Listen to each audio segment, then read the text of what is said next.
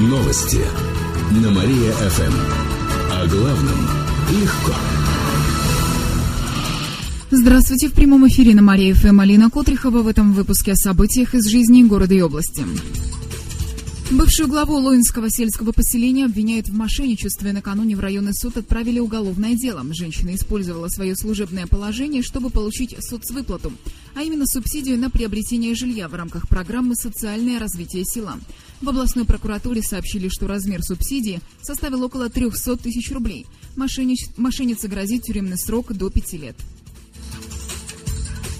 В детский сад на Грибоедова пойдут более сотни детей. 10 января состоится торжественное открытие. Об этом сообщает в город администрации. В течение года в детсаду номер 14 проводили капремонт. Заменили кровли, системы отопления, водопровода, освещения и канализации. Также установили пластиковые окна и отремонтировали фасад. Поставили индивидуальный тепловой пункт. Он позволит устанавливать в здании оптимальную температуру и сократить расходы на отопление. В группах на первом этаже появились теплые полы. У здания детсада сада построили веранды, песочницы, игровые домики и машины. Территорию вокруг садика заасфальтировали, а на свободных участках посадили деревья.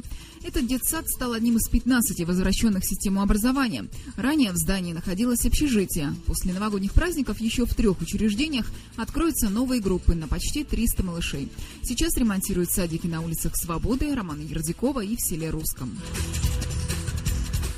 Должник рассчитался с приставами носками. Накануне судебные приставы взыскали задолженность с фирмы в Подосиновском районе. Она занимается изготовлением и продаж... продажей чулочно-носочных изделий.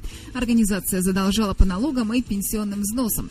В областной службе судебных приставов рассказали, что сумма долга составила 25 тысяч рублей, а потому у фирмы арестовали около 800 пар носков на сумму более 10 тысяч рублей.